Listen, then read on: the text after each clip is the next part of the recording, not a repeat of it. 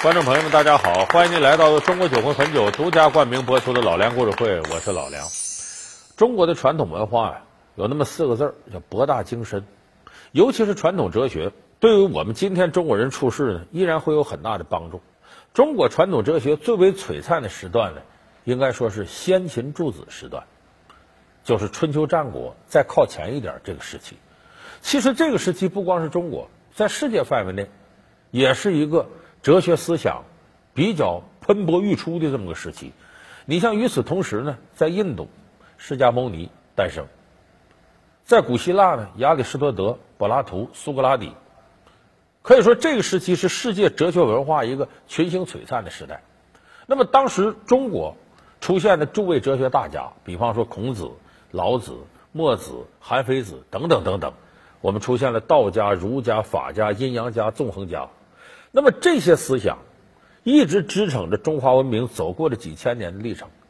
可以说，在封建社会时期，中国的文化和经济在世界上都是最发达的。但是呢，时间呢走到现在呢，很多人认为啊，世界进入了工业文明时代，进入了蓝色文明时期。那么中国传统那一套啊，已经都过时了，out 了，不能够与时俱进了。就如果再从中国传统的哲学当中汲取什么养料呢，可能就不合时宜了。那是不是这样呢？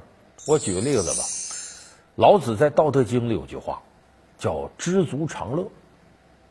这句话可能我们身边绝大多数人都熟悉。就什么事你要知足啊，你你才能够快乐。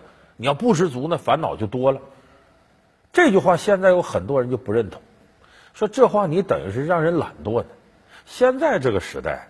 信息更迭多快呀！如果你什么事知足的话，你能跟得上别人的脚步吗？你这一停，逆水行舟，不进则退呀，人就跑到你前面去了。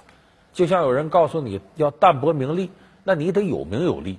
你没名没利，让你淡泊名利，不害你吗？